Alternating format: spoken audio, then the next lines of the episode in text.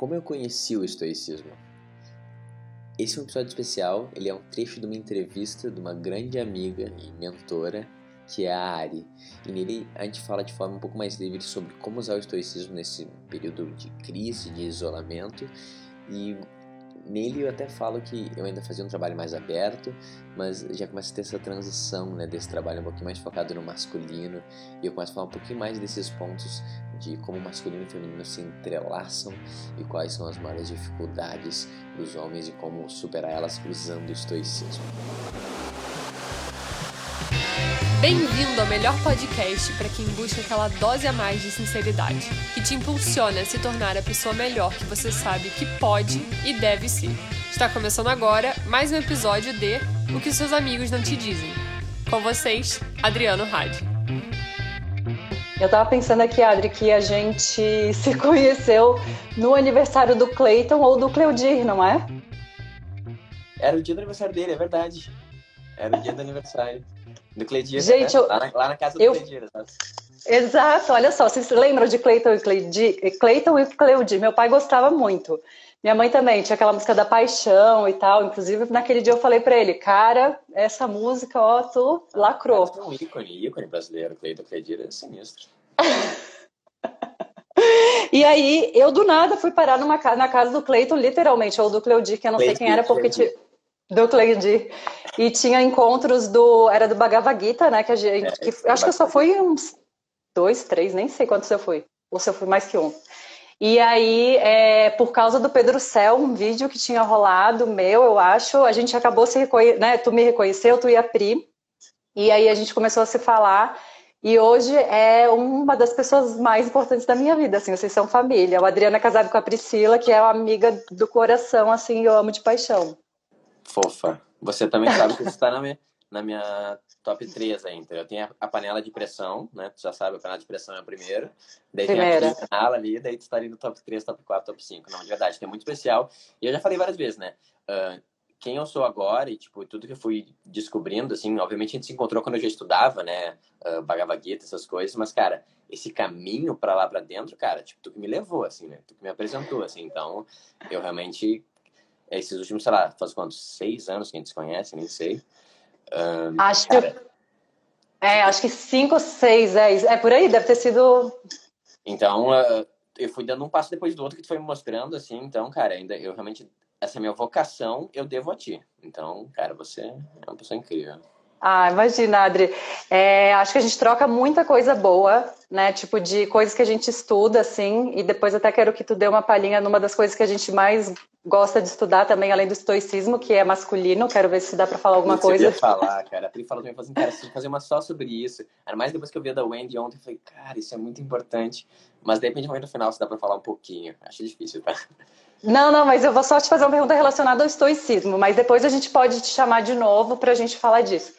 E então a gente troca muita coisa, né? E vocês me ensinaram muitas coisas também que eu acho que foram grandes iniciações no meu caminho, até pelo exemplo da relação de vocês, né? Assim, coisas que foram integradas aqui dentro, assim. Então acho que é uma troca muito rica. Eu sou muito, muito feliz que eu tenho, que eu conheci vocês e que a gente mantém uma amizade tão bonita nesses, nesse tempo.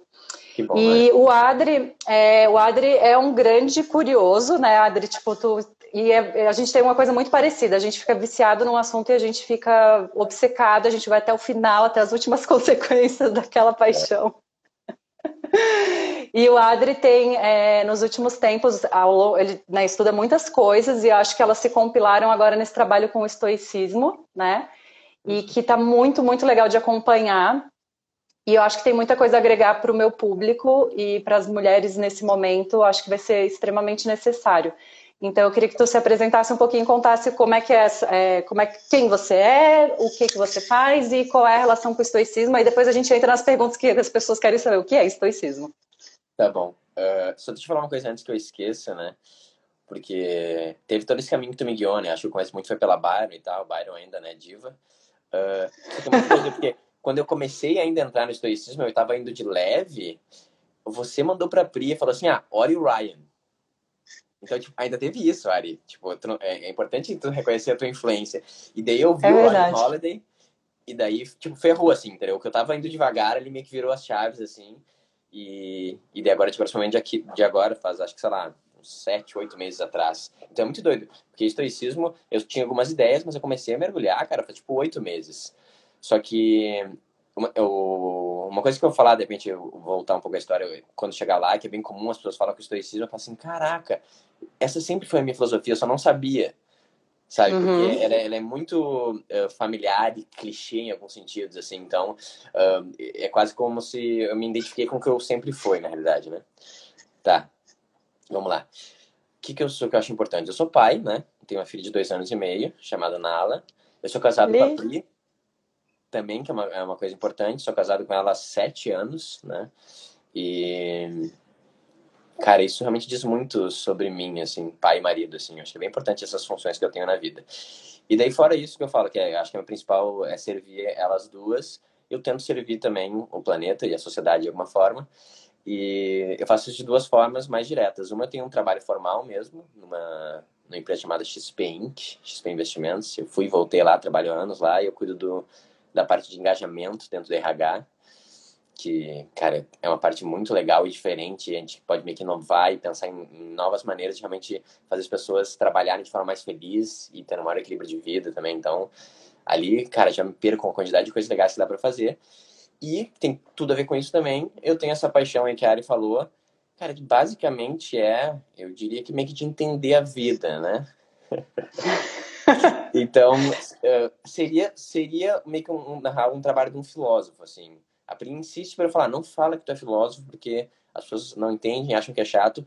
Mas, cara, na real, tu quer entender meio que qual é a melhor maneira de viver e a melhor maneira de viver a vida. E é isso que mais me encanta. Tipo, não, não tem muito como esconder, entendeu? Tipo, então, desde o início, quando a gente se encontrou lá no Bhagavad Gita, que chegou no, no, no, grupo de estudo, cara, eu já fazia aquele grupo há alguns anos, né? Que tava estudando os Vedas. E tu viu o ritmo, né? A gente estuda uh, três frases por dia, né? Então, tipo, a gente nunca ia acabar aquele livro lá. E, e fora outras coisas, né? Orientais, meditação e taoísmo, budismo. Então eu sempre quis ler muito dessas coisas e, sei lá, a gente meio que entender qual realmente é o sentido ou como ser feliz. Eu acho que essa é a pergunta, entendeu? E eu entendo que tem pessoas que não uhum. acham que essa é a pergunta e outras coisas saciam ela, né? Uh, mas, cara, para mim é, é, não ir atrás dessa pergunta meio que com toda a minha força e toda a minha energia, é, tipo, eu não consigo um, viver. Então é para isso que eu vim aqui para fazer. E daí, no meio desse processo, que é uma parte importante, uh, para eu aprender o que eu estou descobrindo, para eu entender o que, que eu falo, eu falo daí sobre isso. Então, essa foi a grande virada que eu acho que tem bastante isso em comum, assim. Uh, eu faço podcast, eu faço conteúdo para eu entender o que eu estou entendendo, entendeu? Então, não é exatamente para uh, ensinar e mostrar que eu sei o caminho, assim, é meio que uma ferramenta para eu ir mais profundamente nas ideias e conseguir viver uma vida que eu acho que é mais correta e mais virtuosa, assim. Então, isso tem uma rolada conceitual, mas eu acho que a gente chegou aqui. Tem uma parte importante que é que acho que é que tu queria, que por grande, uh, um grande momento eu fui muito a fundo dentro da polaridade, dentro do masculino e do feminino. E esse negócio. Sim, muito, muito Pan, legal. Aprendi muita coisa com o Adriano, depois a gente vê o que, que Esse fala. negócio do Peter Pan, por exemplo, que tu falou anteontem, cara, é, é, é quem eu sou, entendeu? Eu sou o Peter Pan, eu quero brincar só, e eu não queria ser homem, assim. Então, e é justamente por isso que o estoicismo cai muito bem para mim, que ele fala assim, cara, tu vai ser melhor se tu for homem, entendeu? Para de brincar, assim. Então ele me leva para ser um, um cara maior e melhor, assim. Então, só que por mais que eu já progredi muito, eu sinto que ainda é meu problema. A maturidade ainda é meu problema. Então, por isso que eu continuo estudando e por isso que eu acho que o estoicismo continua me ajudando nisso, sabe? Então, uh, essa parte de qual é o papel do masculino e como equilibrar o masculino e como dar, dar oportunidade para o feminino se abrir também, é uma coisa, cara, eu sou apaixonado, eu adoro esse assunto, assim, então sempre vou e volto para ele, né? Eu acho que eu fiz um dos primeiros cursos online só para homens, na verdade, faz uns três anos atrás também, e uhum. vai saber o que o futuro segura, assim, mas por enquanto uh, é um trabalho parecido que eu tô fazendo, só que é mais aberto para todo mundo, focado no, pelo estoicismo, que é uma coisa incrível, vocês vão descobrir daqui a pouco quão incrível ele é. Nossa, eu achei tão lindo isso que tu falou, essa parte final, assim, eu acho que vai ter um monte de mulher que vai querer mandar para os seus maridos essa live, assim, olha só. Tá, Assiste aí, amadurece. E seria muito bom, né? É... Mas eu fiquei bem emocionada, isso é muito lindo, Adri. E eu anotei alguns pontos, assim, só que eu achei legal que tu falou é, sobre buscar sobre ser feliz, né? Porque eu, a gente teve uma live na semana passada aqui sobre spiritual bypass, né? Que a gente acho que todos nós também já passamos por ali um pouco. Que eu, quando eu estava procurando muita, durante muito tempo a minha busca não foi para ser feliz, foi para tipo cabeça, cabeça, cabeça, enfiar coisa na minha cabeça e eu saber mais, sabe, ser um ego não, que sabia é mais. Fala que é a palavra, é iluminado, é iluminado, né? É isso, me iluminar, exatamente. Eu quero me iluminar para ser melhor que todo mundo. Olha que lindo, que, que, que coisa mais Obrigado. iluminada, que coisa mais iluminada. Então, é, é, faz alguns anos que eu acho que eu tenho virado, né, assim, o meu barco, assim, para tipo, cara, o que, que vai me fazer feliz na real, né, assim, o que, que vai... E é muito simples o que vai fazer feliz, é muito essencial. Eu acho que quando falou do estoicismo, que muita gente percebe que já era assim, e tu também reconheceu isso, porque eu, não é que é fácil necessariamente, mas acho que são coisas muito simples e por isso, pelo que eu entendi, o estoicismo é tão, milen, é, tão milenar, não, é milenar, né? Porque é, perdura pelo tempo. E eu acho muito legal essa coisa do aprender e ensinar. Eu, eu me sinto dessa forma, assim, quando eu estou ensinando, eu estou fixando aquilo em mim, assim, sabe? É uma forma de praticar também, assim, isso é muito legal. Nossa, dá para falar infinitamente disso. E é muito bonito, né? Esse trabalho com o amadurecer também. Isso eu gostei muito da gente poder olhar para isso e talvez falar um pouco sobre isso aqui na live, porque de alguma forma todo mundo está na sua criança ferida, que tá, todo mundo que está na sua busca está ainda em alguma é, é, tentando amadurecer essa criança que tem, né? Ou trazer a sua adulta. Eu falo para as minhas é, seguidoras a gente chamar a nossa adulta, assim. Então acho que esse assunto do amadurecimento é muito, muito legal. Então agora que você já fez essa introdução linda, e hum, já comentou um pouco né, de quem tu é. Acho que a gente pode falar então sobre o que, é o estoicismo, para começar, porque eu também sou meio que leiga aqui no assunto, sei sim, tá 0,00. Uh, a palavra não é estranha, né? O que a gente conhece? A gente conhece provavelmente o, o estoico. Isso não é estranho. Tipo, ah, aquele cara é estoico. Tipo, provavelmente mais que a gente não sabe que esse estoicismo, isso meio que está no senso comum, assim. Às vezes, às vezes a gente fala assim, pô, aquele cara é estoico, ela é uma, uma mulher estoica. Tipo, e normalmente. Não estava no meu senso comum, não, tá? Só para avisar. Não. Tá. Não, beleza. Só que é uma coisa que é um pouquinho mais familiar. Só que normalmente ainda está muito errado. Que a gente interpreta basicamente com dureza. Então, é, é, quando a gente normalmente fala assim, a gente fala assim, ah, é, é uma pessoa que ela resiste a qualquer coisa, né? Ela perdura. E tudo bem, tem isso também, mas vai quase num lado que é um, independente do que ele esteja sentindo, independente de tudo mais, ele é firme e ele segura, sabe? É muito uma coisa do herói também, assim. Então, eu acho que se tu conhece o estoicismo, esse é um pouco que tu vai conhecer, né? E eu acho muito doido isso é uma coisa ainda meio oculta, cara, porque como eu falei, uh, eu citei rapidamente né, no vídeo, né? Mas na real, todos os presidentes americanos, e é muito comum, Barack Obama também, ele, ele, ele lê, a gente tem caras que são incríveis que tem, tipo, frases, uh, acho que Leonardo da Vinci também, eles tinham lá livrinhos de estoicos, então, na realidade, é uma coisa muito comum, ela tá há muito tempo, e eu acho que o que me dói o coração é, cara, você lembra de ouvir isso na escola, cara? Tipo, a gente tem aula de filosofia, na real. E alguém fala sobre isso, eu não me lembro de ouvir essas palavras, né? Tipo, não, eu lembro de Platão na escola, Sócrates, e deu, mas não, não lembro de stoicismo. Exato. Mas eu não era a melhor aluna para responder isso também. e, mas então tá, o que, que é? Estoa, vem da palavra estoa. E estoa de, em grego quer dizer pórtico. Pórtico, sabe? Tipo um pórticozinho fica numa praça. Por quê?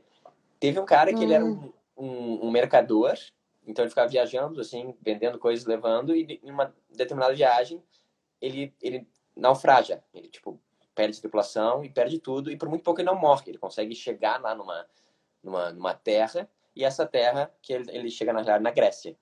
E ele estaria como estrangeiro, ele perde tudo, e, cara, não tem WhatsApp, entendeu? Não tem conta bancária. É, ele do nada ele vira um mendigo, assim, um mercador meio de sucesso vira um mendigo.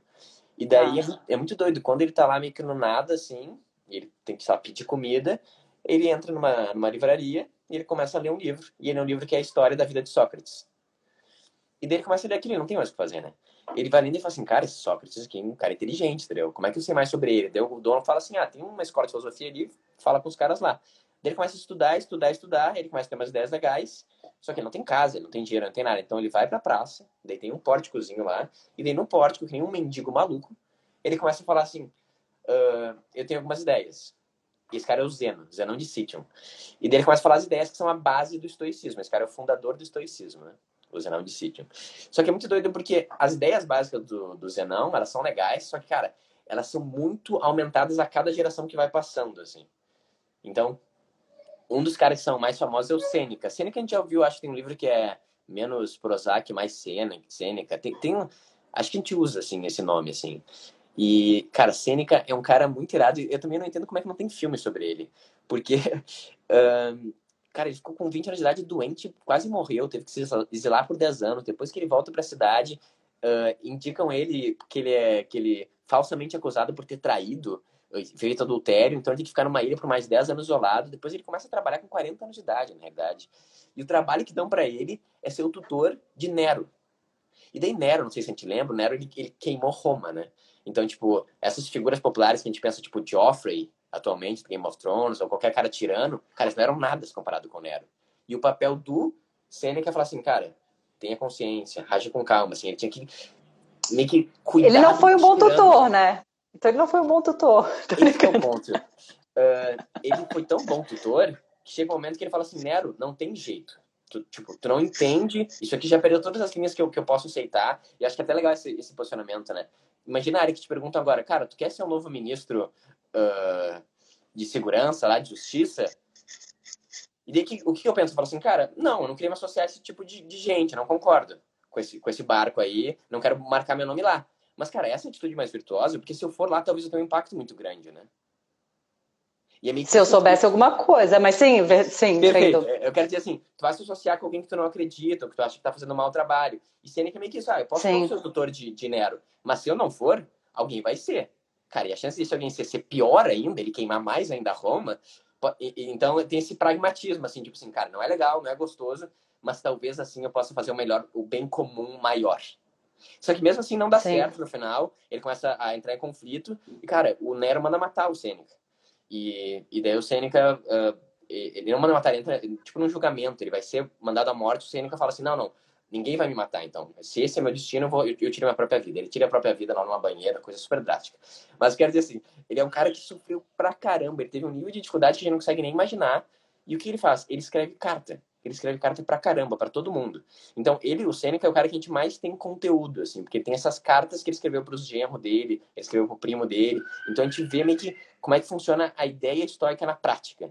Porque uhum. a, carta, a carta é muito doida, né, Ari? Que nem quando a gente manda o WhatsApp, tipo, não tem filtro na carta, né? Tipo, a gente não quer passar uma mensagem, não tô escrevendo um livro bonito. Ele tá falando assim, meu amigo, para de sacanagem. Tu tá aí perdendo tempo achando que dinheiro é o que importa. Ele falando assim, né?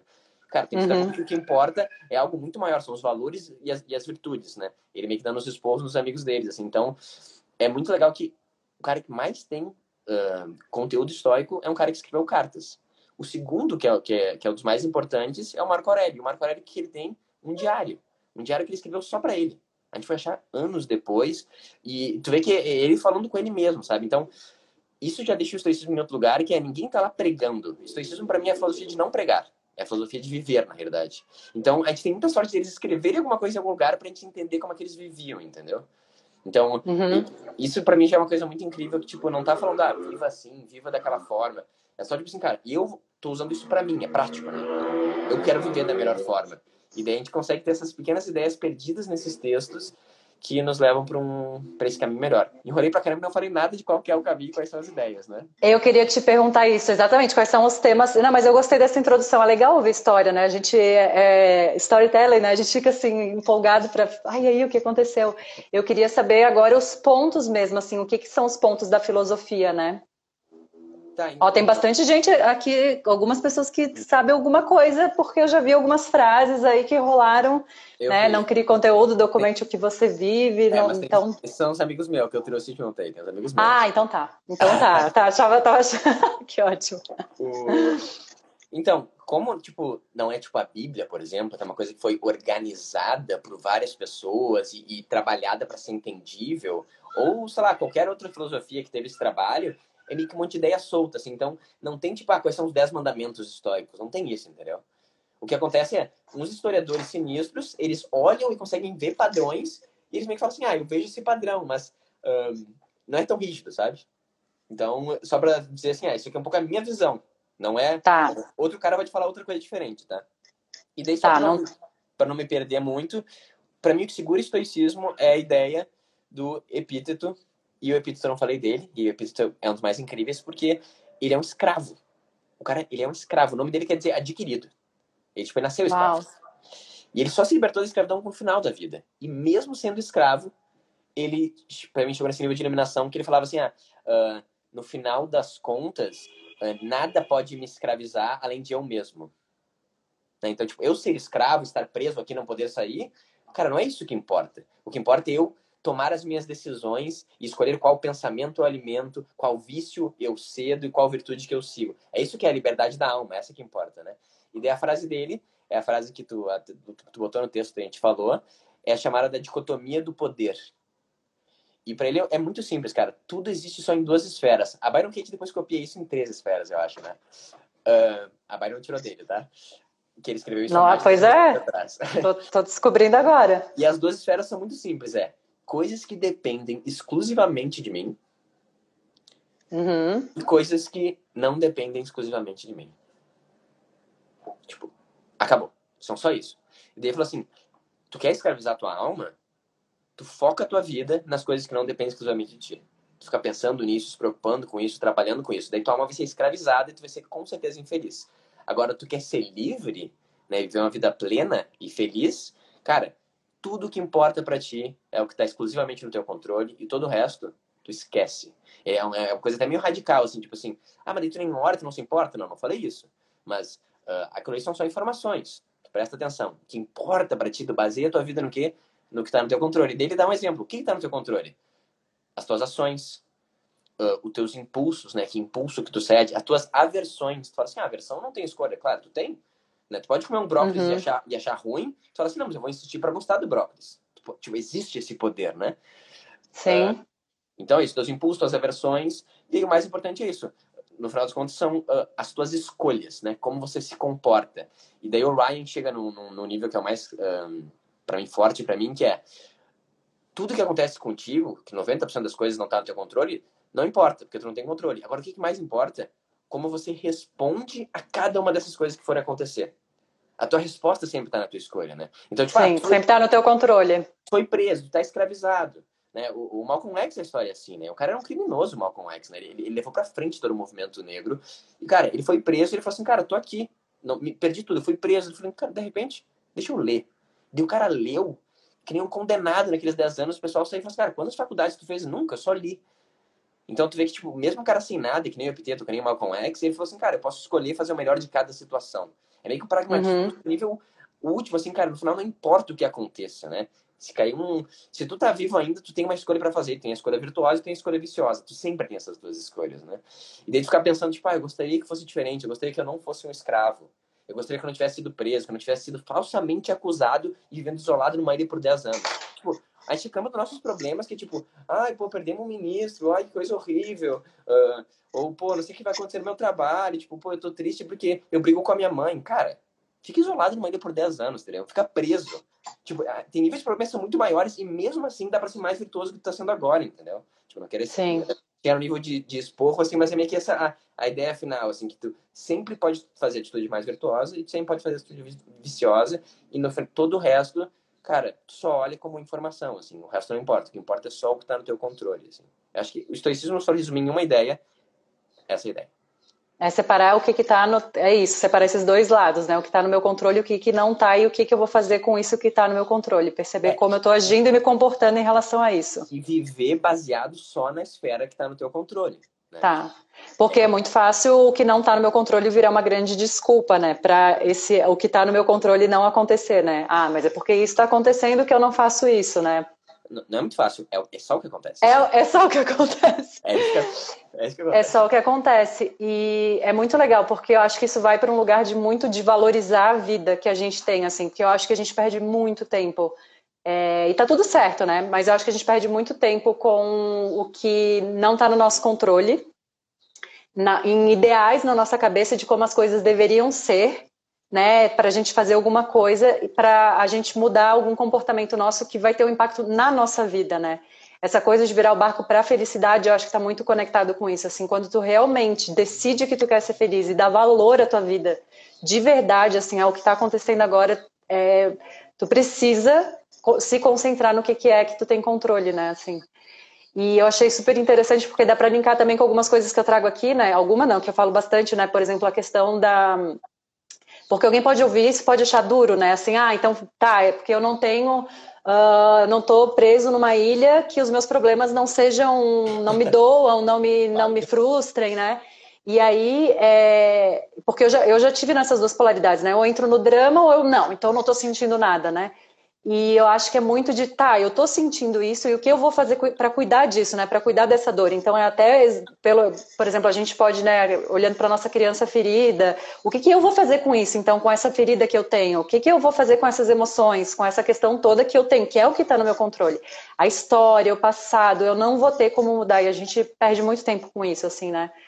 É, então dá para linkar com muitas coisas, né? É, Quando a gente entende complementando um pouco esse ponto que, a, que a Ana falou ali também, uh, em nenhum momento realmente eu quis dizer que a gente tem que medir nosso sofrimento. Uh, até isso é uma outra ideia histórica que é legal, que e o, e o, Jordan ele copia muito disso. O Jordan é um cara muito histórico no final das contas, que é o sofrimento ele é a realidade. No sentido que é uh, tu pode viver uma vida inteira talvez sem não amar ninguém. Existe essa possibilidade, não sentir o amor. Agora, não existe nenhum Sim. ser humano que viveu em nenhum momento que não sofreu. E daí a gente fala isso não é num jeito pessimista, é só entender que, tipo assim, cara, existem desafios na vida, né? Existem adversidades, e todos eles são válidos, né? E todos eles nos abalam e nos impactam, né? Então, não, obviamente, fazer essa comparação com, com o epiteto com Sêneca não é para dizer, tipo, ah, nosso sofrimento não vale. É claro que vale. Só que, ao mesmo tempo, isso que tu tá sentindo, todo mundo sente. Todo mundo sente. Tipo, uh, ter dificuldades na vida, ter dificuldade de relacionamento, ter dificuldade no casamento, ter dificuldade no trabalho, tipo, é, isso, não, não, isso não tem como evitar.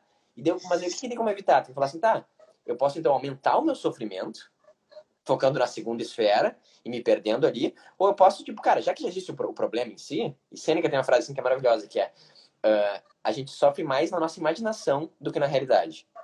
Hum. Porque na realidade o problema ele meio que tá ali, entendeu? E daí o problema que tá uhum. ali, ou eu resolvo ele, ou eu não consigo resolver e saio dele.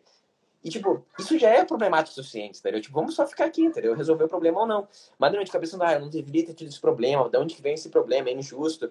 E daí a gente meio que vai se perdendo, assim. Então, acho que essa é a mensagem principal, né? De uh, a gente vai... Perfeito isso. Anotem aí, anotem aí. a questão é, o que, que a gente vai fazer? Beleza, eu entendi. Tipo, tua vida tá difícil? Cara, a vida é difícil. Tipo, ela, ela é difícil, né? E, obviamente, eu tô falando num, num, num, num meio mais, tipo essa experiência que a gente tem que ter para transcender e entender que ela não é, né? Daí tem aquele curso em milagres lá que tá escondido aí. Mas uh, o, o, sofrimento a gente experiencia, não tem como não experienciar ele, né? Ele vai ter, Sim. ele é básico. E daí agora é bem isso, tá? Eu quero aumentar o sofrimento ou eu quero só, tipo, diminuir ele e seguir em frente, assim, né? Ou lidar com ele, né? Lidar, lidar porque tentar ele. resistir, eu acho que a grande coisa é eu quero resistir o sofrimento, que eu acho que o sofrimento a dor, o sofrimento é a resistência à dor, né? Aí eu sofro com isso. Mas quando a gente enfrenta, é muito melhor. Isso é uma das coisas que eu mais ensino no sorteio, que é uma. Por isso que eu acho que depois eu dei o nome dele de é, se relacionar e amadurecer, porque é isso, né? É enfrentar assim a vida. Isso é muito, muito importante. O quanto a gente se esconde assim para enfrentar e é muito mais fácil quando a gente olha para o problema. E claro, às vezes a gente precisa de um tempo, mas e eu acho é... que é fácil, Ari. Eu acho que essa é a parte que eu acho mais incrível, que ele chama meu lado mais heróico. Não é como se fosse, ah, tem um problema e eu tô aqui reclamando e sofrendo e ligando para minhas amigas e escrevendo no meu diário, sofrendo problema, sofrendo problema, que injustiça e tal. E daí tu deixa de fazer isso sofre menos. Não é nem isso, é. Quando tu realmente enfrenta e lida com o problema, cara, tu fica provavelmente mais feliz e mais pleno, porque e essa é uma coisa que o estoicismo tem muito, é todas as dificuldades que são jogadas para ti, elas são testes para tu experienciar a tua grandeza. Tipo, olha que incrível ter a vida assim, entendeu? Então, tipo, vem aqui um problema e fala assim, cara, fui demitido. É horrível. Fala assim, cara, não. Se eu fui demitido agora, e o Stoicismo tem essa ideia da cosmologia, né? Que existe uma ordem no universo. Se eu fui demitido agora, quer dizer que eu, mais que qualquer outra pessoa, tem tudo que preciso para lidar com isso. E, cara, eu vou lidar e depois disso eu vou ser melhor e vou estar num lugar melhor. Sabe? Tipo, e qualquer situação que vier, tu meio que ter essa mentalidade. Quase como se fosse Hércules vendo a Hidra, né? E vendo. Tu pensa, ninguém quer matar um monstro, cara. É horrível matar um monstro, quase morre, entendeu? Mas é quando ele faz isso que ele se torna Hércules, né? E meio que vê que, tipo, Nossa, todos... que poderoso isso. Todos e a gente acha que os nossos. Pro... Desculpa te interromper, mas a gente acha que é. todo problema vem para diminuir a gente, né? Esse é o primeiro pensamento. Esse problema tá aqui, ele quer. Ele... Eu sou menor, ele tá me diminuindo. Né? E se eu enfrentar é, é, entrar nesse espaço que me diminui e não é o espaço que me engrandece, onde eu experiencio talvez coisas que eu não experienciaria quando está tudo bem, quando eu não tenho que lidar com adversidades. Exatamente. São, no final, é aquela coisa que, que a gente fala que é o clichê assim, ah, então cada adversidade é um presente, Adriano, oh, que legal. Cara, mas essa frase é importante, entendeu? E tu tá ouvindo ela e tu não tá seguindo ela, entendeu? Tipo, é pensar sobre isso. E se cada adversidade for um presente, e não só isso, e se as piores de todas, né? Porque chega nesse ponto, sabe, Adriano? E a morte, entendeu? E a morte do ente querido, sabe? Tipo, uma coisa Ai. drástica. Tipo, a, Sim. A, a, gente, isso é uma coisa. O, o Marco Aurélio fala muito sobre isso também. Tipo assim, cara, as pessoas vão morrer na tua vida. As pessoas que mais importam, elas vão morrer se não você, um cara próximo, a gente vai enfrentar uma doença muito crítica. Os seres humanos, eles são vulneráveis, eles ficam doentes. Vai ter algum momento que vai ter uma crise gigantesca no mundo, seja financeira, seja de praga, ou seja de doença. Isso acontece sempre e toda a hora. Tipo, não tem como não acontecer isso, né? Então, uh, isso é uma outra ideia histórica também, que a gente, a gente recebeu esse trama de, ah, são pessimistas. Não é pessimista, cara. Mas eu já tô pronto, entendeu? Tem essa, essa, esse pragmatismo assim, cara, eu entendo que vai vir coisas talvez muito piores, só que esse que é o ponto mas tu diria que eles são. Então, eles são pessimistas ou eles são realistas? Para mim, eu estou vendo realismo. Eles não sei, na minha cabeça é realista. É claro, é realista. É que, no final, os pessimistas sempre vão falar que são realistas, né? É complicado, os caras se defendem assim. Mas, é, é, pode ser. Não, mas é, eles são realistas porque, no final, tem essa visão que, que o universo é inteligente, né? Então, isso é uma visão otimista, né? No sentido que, cara, tudo acontece por uma razão, nos levando para um lugar meio, maior, meio, melhor. Então, eles não são nihilistas no sentido, né? Sofistas que não têm sentido, que seriam pessimistas. Uhum. Então, realista é o melhor jeito de falar. E isso que eu tava falando. Não, e é isso. E, e porque esse que é o ponto. Acontece uma coisa tipo agora, Covid-19. E daqui a gente fala, cara, isso é horrível. Ou outra coisa, tipo, um cara que era o bastião da segurança, teoricamente, desse, desse país, ele sai, ele não sustenta mais. Acontece isso. Daí fala assim, meu Deus, e agora? Isso é horrível. Desse que é o ponto quem disse que isso é horrível, né? E essa é uma coisa que o Epiteto fala e Marco Aurélio fala também, que virou depois a base da psicologia, que, cara, a nossa experiência de vida, ela se dá pelos nossos pensamentos sobre os acontecimentos. Essa é uma frase do Marco Aurélio. E não sobre os acontecimentos em si. Uhum. Tipo, não tem nada a ver com os acontecimentos. O que acontece é qual é a minha interpretação dos acontecimentos. Daí, a partir da minha interpretação, que eu vou meio que sofrer ou que eu vou ser feliz, né? Então, tipo, a gente tá aqui isolado, a gente tá nessa situação que gera um monte de dificuldades, tá? Ela é uma situação horrível, ela é uma situação que vai gerar só coisas negativas. Quem disse isso, entendeu? Tipo, é, é muito legal ver que a gente define essas coisas, a gente interpreta. Aí já entrou uma Byron Kate, né? Quem disse isso, né? Como é, é, é como é que a gente pode ter certeza? É total Byron Kate. Porque a gente esse momento é muito isso, sabe? Agora, a situação de ontem, assim, que começa meio que desfacelar tudo, a gente começa a questionar o que, que vai acontecer no futuro, e tu fica pensando assim, cara, agora fudeu, né? Tipo, porque uhum. vai saber o que vai acontecer daqui pra frente, né? Não só o cara saiu, como ele ainda botou uma bomba ligada lá para se autodestruir pela, pelas afirmações dele e tal. E daí tu fala assim, cara, uh, ferrou, vai ferrar. Tipo, não, não tem mais salvação. Daí tu fala assim, ah, por que, entendeu? Tipo, de onde que eu tô baseando isso, assim? E daí, é, esse é exercício histórico que eu acho mais legal, assim. Pega a situação que tu tá agora e, cara, dá um passo para trás, né? Então, dá, hum. so, sobe um pouquinho, né? Então, olha, olha a tua cidade. Olha o teu país, né? Tipo, olha o, teu, teu, olha o continente como um todo. E quando começa a olhar o continente, tu já vê, cara, semana passada, provavelmente, algum, algum, algum pequeno país teve, teve um golpe militar, a gente nem sabe, entendeu? Tipo, teve gente que tá fazendo chacina, teve bomba explodindo. Tu começa a, a dar o zoom out, e daí tu começa a ver, tipo, tá, o que aconteceu no mês passado? E daqui um ano? E tu vê, cara, detalhes, entendeu? Diferença mínima que as coisas fazem, porque o sistema é tão complexo e concatenado, e a realidade ela já tá aqui, que nenhuma peça única tem um impacto tão grande. Mas a gente diz que tem, né? A gente fala assim, cara, não, agora que isso aconteceu, ferrou tudo. E daí que a gente experiencia? Ferrou tudo. Mas Tipo, quem que definiu isso, né? É a gente que definiu que ferrou isso. Então, é, é meio que se dá conta de, cara, a gente é responsável pelos nossos pensamentos, né? E pelas nossas interpretações. E elas podem vir sem pensar, mas a gente pode meio que. O Seneca falou isso, a gente pode ser o, o, o sensor. Fala, não, calma aí. Esse pensamento aqui, é, eu quero ficar com ele ou não? Porque se eu ficar com ele, vão me destruir, entendeu? Se eu começar a pensar que tá tudo acabado, eu não vou conseguir ser o melhor marido, não vou conseguir estar bem em casa, vou deixar a louça começar a acumular. Tipo, eu, eu tenho que levar a sério. Eu vou deixar esse pensamento entrar e ficar aqui, sabe? Então, acho que é, é isso. Tipo, levar um pouco mais... É, uh, com mais seriedade, assim, e, e, a nossa responsabilidade na nossa experiência, entendeu? justamente pela forma que a gente julga e interpreta as coisas. Sim. Muito bom, muito bom. Teve muitas coisas que eu acho que são extremamente importantes na vida e num momento como esse, assim, dessa escolha que a gente tem o tempo inteiro, assim, sabe? E eu acho que, que não é só com a cabeça, né? É com o coração mesmo, assim. O que que eu vou é,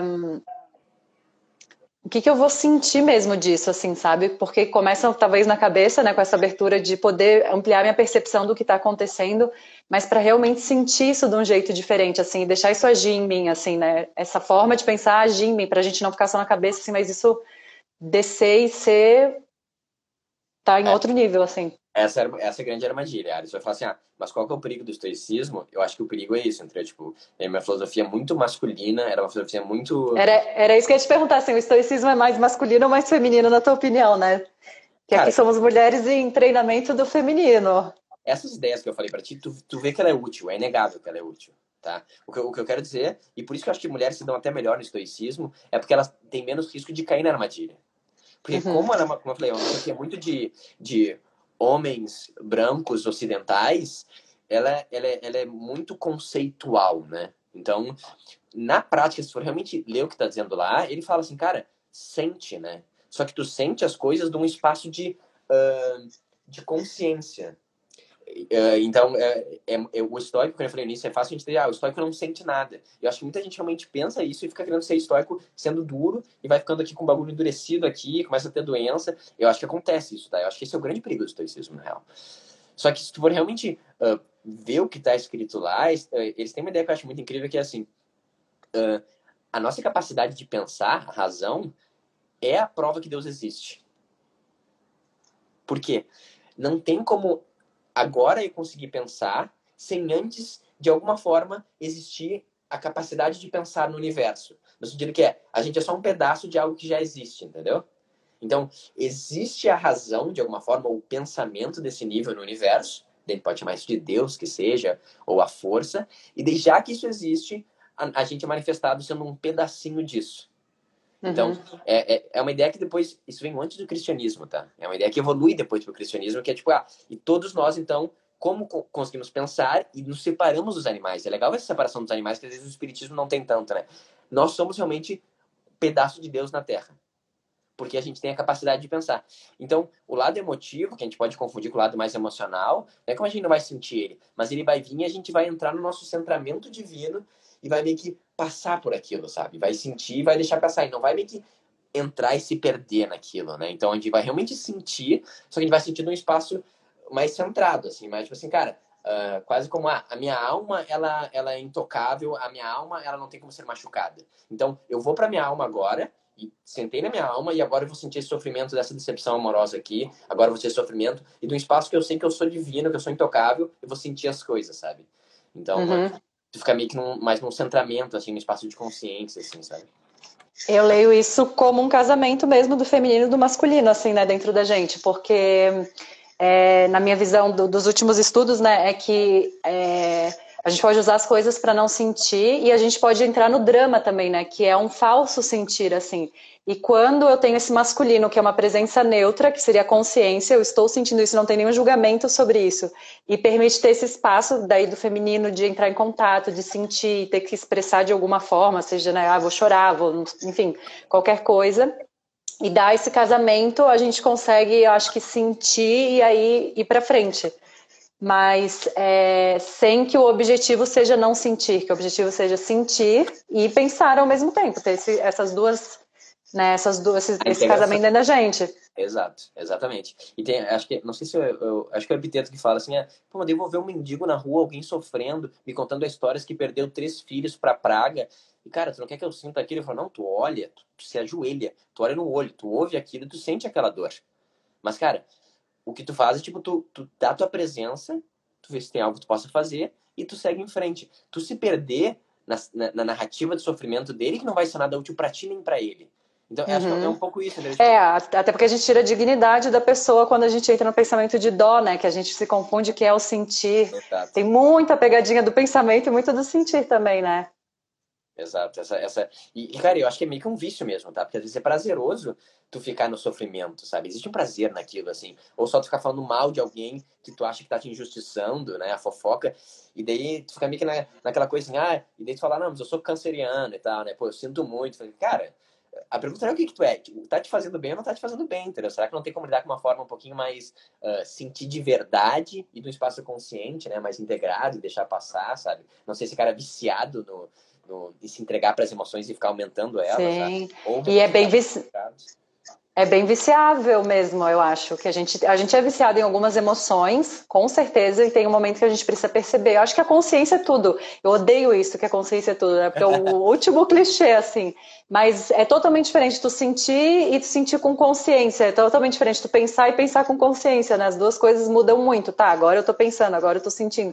Tô sentindo isso, assim. E perceber o quanto tem esse vício e a falta de coragem para ser feliz. Porque eu acho que é isso, isso é é mais fácil para a gente ficar no que não é bom do que ter a coragem de bancar o que é.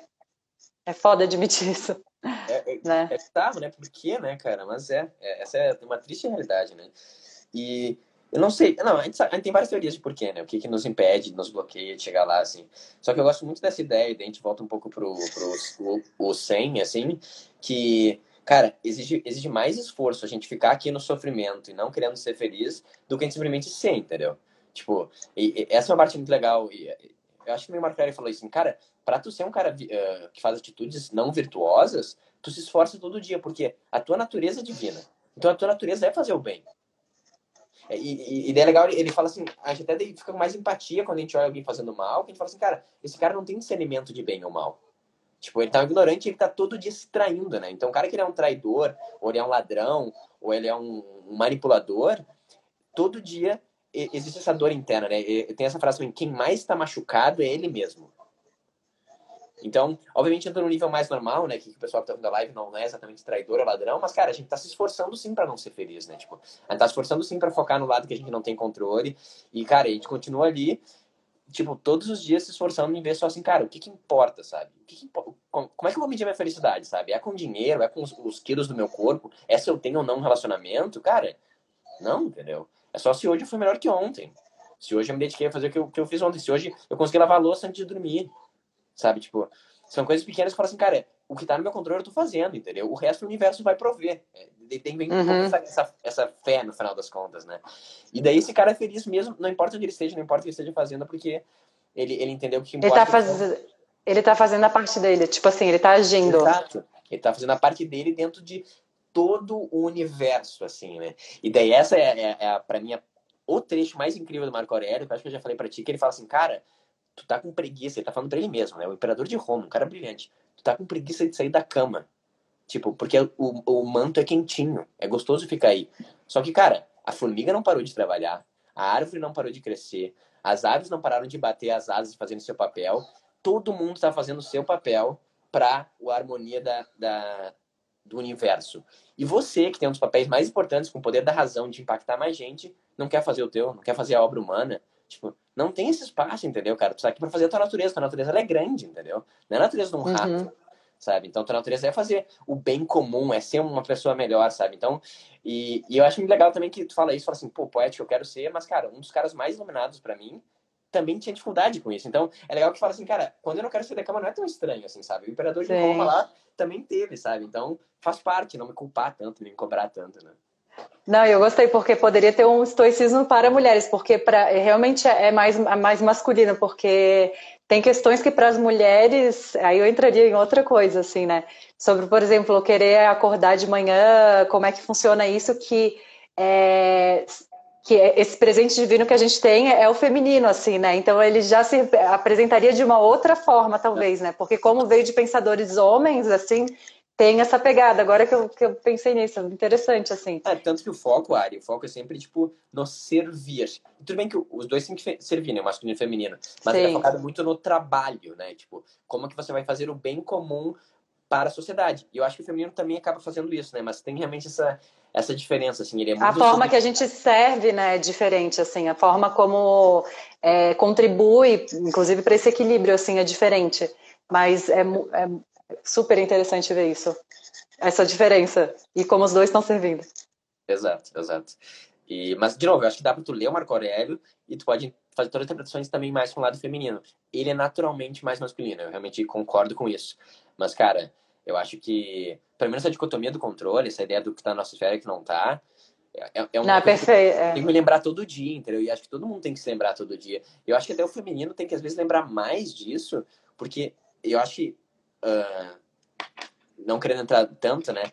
Como o papel do masculino é mais a questão da presença e da consciência, o papel do feminino é mais a questão da entrega, né?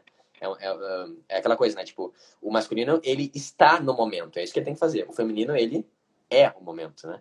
Uhum. Então, um, eu acho que Gente. essa questão do entender que o que é meu e o que não é, eu entrego, eu acho que essa, isso pro feminino é muito rico, né? Então, tipo, é, é, o próximo, é o próximo ponto, tipo, um relacionamento em si. Se eu vou ter ou não um relacionamento, não tá no meu controle, sabe? É, é, é doido isso, de falar assim, cara, eu não quero, não, é claro que eu quero. Só que, tipo, eu, eu só serei feliz se estiver num relacionamento, sabe? Fudeu, entendeu? Tipo. Sim. E, e, tanto que todas as histórias são assim. A minha história da Pri também é muito assim, né? No caso, eu, quando conheci a Pri, eu tava no relacionamento, pra ver o quanto que eu não tava buscando um, né? E a Pri também, ela sempre fala assim, cara, eu tava, eu tava solteira há dois anos, era o momento mais feliz da minha vida. Eu realmente não queria nada. E daí, nesse momento, uhum. onde ninguém, ninguém queria nada, a gente meio que se encontrou, assim, né? Então, eu acho que é meio que fundamental. Assim, a gente fala bastante sobre isso também, né? Sobre essa entrega, assim, né? Sim. O controle acho que ajuda muito a entender a parte que é nossa e focar nela, e a parte que não é, cara, realmente entregar e confiar, sabe? Aqui, para os papos que rolam aqui, né, essa questão do controle é imensamente importante e um super presente, assim, porque é, né, as mulheres que eu falo que são o meu perfil, né, que é a fortuna, tá tudo bem comigo, não preciso de ninguém, dou conta sozinha, é uma grande tentativa de controlar as coisas fora, tanto as pessoas, o que os outros estão sentindo, o que os outros estão pensando, é tipo, quase um, é um pensamento mágico, né? Eu vou conseguir controlar isso, assim. E, e, realmente não entrar em contato com a esfera do que eu controlo, né? Do que eu posso lidar, assim. E como a gente está tá indo para o final, nossa, passa muito rápido. Eu queria saber assim, o que tu diria, até em relação a essa coisa do controle é, na quarentena, assim, que pode ter alguma, de repente, alguma prática, alguma coisa que pode ajudar a gente, assim, a olhar para tudo que está acontecendo e a gente focar em fazer o nosso melhor dentro de, sei lá, cada um tem a sua meta pessoal do que tá, do que quer fazer durante esse tempo, enfim. Tá, boa, legal. O Karnal falou recentemente, eu acho, então eu queria só lembrar a mensagem dele que é mais importante, na real, que é só sobre quando a gente fica gripado, né, quando a gente fica com a garganta inflamada, doente, né, de acordo com várias filosofias, a medicina tradicional chinesa, o que está acontecendo ali, né? Que ela meio que o teu corpo está falando que ele precisa meio que parar um pouquinho, né? Então ele precisa parar para meio que repensar provavelmente alguma coisa. Então a doença na realidade é meio que é um aviso e um chamado para descanso, né? Então, quando a gente sai um pouco da correria do trabalho, das coisas, a gente realmente fica na cama por um tempo, a gente tem que lidar com a, com a solidão da nossa alma e com nossos problemas, né? Então esse momento de reflexão faz a gente crescer, né? E por isso que é muito ruim sair sim, plantando de remédio, fazer de conta que não tá doente, né? Então, o que eu acho que tá acontecendo agora, que é o que acontece a cada 50, 60 anos, e no caso, Marco Aurélio morreu por uma praga que matava, uh, acho que 100 mil por dia, né? Pra ter noção como é leve a nossa, nossa praga de agora. Uh, é entender que, tipo, o mundo ele funciona dessa mesma forma, né? Tem essa ideia, né, do, do, do cara é bom também, o que o Sócrates fala, que o micro e macro é a mesma coisa, né? Então, se o mundo, de alguma forma, está doente, que é o que a gente pode chamar que é uma pandemia, quer dizer que é o momento de a gente parar e refletir. E daí refletir não quer dizer ser super produtivo, né? O canal falou muito sobre isso. Mas, cara, não quer dizer que agora eu tenho que aprender violino, francês e, tipo, ser o mestre do crossfit, entendeu? Tipo... Nem é, o ukulele? Tu pode aprender o que tu quiser. É só legal ter essa pressão que, tipo assim, ah, é agora que eu vou sabe? Sim, sim, essa... Virar esse, essa ilusão do high performance, assim, que é uma, eu acho uma coisa muito negativa da sociedade. Então isso é importante, cara, não cai da pilha da, da meta aí de vou ler sete livros por dia e, sabe, que daí tu só, só tá meio que enganando e não tá fazendo o propósito. Qual é o propósito? É a reflexão, entendeu? O propósito é a introspecção. E daí fazer isso com, com cuidado e com carinho, sabe? Mas é que eu acho que realmente é importante, tá? A gente cai numa vibe de, de coach aí, de high performance, que eu acho muito negativo. Só que uh, é bem isso. Tem coisas que estão no nosso controle tem coisas que não estão no nosso controle, né? Então, a primeira coisa que eu diria é, cara, ver o quanto de energia tu tá gastando nas coisas que não são no teu controle, tá? E o exemplo mais claro disso é isso aqui. O Instagram ou a TV. Notícias. A TV, a TV, tipo, não tem nem que justificar. Se tu, se tu, se tu perde duas horas vendo TV, tipo, aberta, barra, barra Globo News, cara, tipo, não. Não dá. Gente não, eu não preciso nem conversar sobre, sobre TV e jornal, né? Mas é mais sobre o quanto que tu tá em grupo de WhatsApp com os amigos falando e gastando energia, por exemplo, sobre os movimentos políticos. É importante ver isso, porque na prática, no teu dia a dia, pode mudar tudo lá. Amanhã sabe o que tu vai ter que fazer? Tu vai ter que acordar, vai ter que fazer a tua comida, tu vai ter que lavar a louça, tu vai ter que ser um bom parceiro para quem tá do teu lado, tu vai ter que trabalhar. Vai... É isso que vai ter que acontecer, entendeu? E daí tu tá gastando energia com esse monte de coisa que não faz sentido, que não te influencia diretamente e tem um custo. Eu queria muito legal que a gente pensasse no custo que tem isso, entendeu? Porque a gente tem um limite de tempo que a gente pode dedicar para as coisas. Isso tá toda hora pensando em coisas tipo. Limites. Limites. ferrou, não vou ter dinheiro, ou vou ser demitido daqui a pouco, ou vai saber qual vai ser o próximo ministro. Cara, não importa. Não importa nada disso. O que, que importa, tipo, hoje eu posso ser melhor que ontem. Cara, sabe aquela gaveta ali? Eu tô falando, esse é um caso real, né? Que tá um caos aquela gaveta ali, né? Tá no meu controle isso. Eu posso deixar uhum. esse quarto mais organizado aqui, né? Eu posso, tipo, tentar fazer comidas mais gostosas e mais saudáveis, né? Eu posso tentar levar meu trabalho de forma mais virtuosa, né? E, tipo, e, imagina que se eu pudesse focar, sei lá, 80% do meu tempo nessas coisas. Não precisa ser 100. Daí a gente e se perde um pouco e xinga nosso tio no WhatsApp. Beleza, à vontade. Só, cara, tenta ver que existem coisas que estão 100% no nosso controle e tu tá abrindo mão, tu não tá fazendo, entendeu? Porque tu tá focado em coisas que não são, assim. Então é realmente olhar e, e, e esse é o último ponto, e medir tua felicidade por cima disso, né? Então, ah, amanhã eu serei feliz se tiver menos caos no governo. Amanhã eu serei feliz se uh, tiver mais dinheiro na minha conta. Amanhã, sabe? Tipo, não, amanhã ser feliz se o quê? Se eu cumprir o que eu combinei, entendeu? Se eu, tipo, conseguir hum. arrumar melhor o meu quarto, se eu conseguir estar mais presente nesse momento difícil que a gente não se aguenta olhar mais pra cara do outro, eu vou olhar e vou falar assim, cara, vamos se relacionar, vai, vamos conversar, sabe? Se eu, sabe, só isso, eu conseguir fazer a minha parte de forma melhor e mais virtuosa, sabe? Imagina que rico todo dia tu pensar, como que hoje eu posso ser mais virtuoso e ser só isso que importa. É isso. Esse é o chamado isso, e para isso eu acho que é muito importante saber os nossos valores, assim, que é uma coisa que a gente não reflete o suficiente, mas eu acho que tem um prazer muito grande de e uma felicidade de quando tu está vivendo os teus valores, porque a gente foca muito no que a gente quer, mas o que a gente precisa, né, são as coisas que são os valores, assim, são o que realmente eu sei que vai trazer o sucozinho da vida tá ali, né? Tipo, é relacionamento é um valor para mim, é ser uma pessoa que está fazendo, que está vivendo de acordo com o que eu acredito, que está sendo, é, sei lá, família é um valor para mim, então eu estou agindo de acordo com isso, amor é um valor para mim, eu estou agindo de acordo com isso, né? Para ser essa pessoa virtuosa, né? Tem que saber o que, que é, que, porque a gente às vezes não sabe o que, que é esse, ah, essa, vir, essa, essa virtude. É, não, esse é outro problema. Daí tu nem sabe realmente o que, que é mais importante para ti e tal, daí, daí tem outras coisas que dá para fazer assim para ter esse trabalho. Mas o que eu ia dizer, não espera. Não faz sentido esperar também, tá? Porque por mais que tu não, não tenha consciência total de quais sejam os teus valores, tem um monte de jeito de resolver isso, cara, tu sabe qual é uma atitude virtuosa e uma viciosa. Isso tu sabe, entendeu? Então, vai ter um momento que realmente sentar para ver ali o, o, terceiro episódio, o terceiro episódio sempre vicioso, mas o segundo episódio da série do Netflix, com a tua família, já fala assim, cara, essa é a melhor escolha, sabe? Eu tô aqui, esse relaxamento me faz bem, eu tô conectado com ela. Agora vai ter outros 90% dos tempos, que tu fala assim, cara, não quero dar com minhas emoções, tô triste, tô chateado, deixa eu comer esse junk food e mexer de Netflix. E lá no fundo uhum. tu sabe, sabe? Tipo, cara, não tô fazendo Netflix. Será que não poderia só agora ficar um pouco em paz? Cara, vou só fechar o olho e meditar um pouquinho. Eu sei aquela prática lá que eu não faço, será que eu não posso escrever agora e pensar, fazer aquele exercício? E, uh, ou, ou eu até iria mais básico, cara. Será que eu não posso arrumar mais a casa, sabe? O, o ofício, ele, ele, é, ele é o caminho, sabe? Eu não posso cuidar mais da casa, eu posso cuidar mais de mim. Eu não posso oferecer uma massagem para minha mulher, né? Eu não posso, tipo, cuidar melhor ou, ou, ficar mais tempo com a minha filha, sabe? Tipo, sempre tem essas coisas que tu sabe que seria melhor e mais virtuoso e iriam te engrandecer, sabe? Então, é meio que eu vi o grilinho. O grilinho tava falando, né? Tipo, cara, fala aí, grilo, tipo, qual que é? Isso aqui é o caminho? É pegar mais esse, esse pote de sorvete? Será que é? Não, acho que dá pra tirar e vou botar uma dança no YouTube aqui, vamos dançar e me agitar aqui com a família e ficar brincando fazendo exercício físico, sabe? Eu sei que isso é mais virtuoso, sabe? Yeah,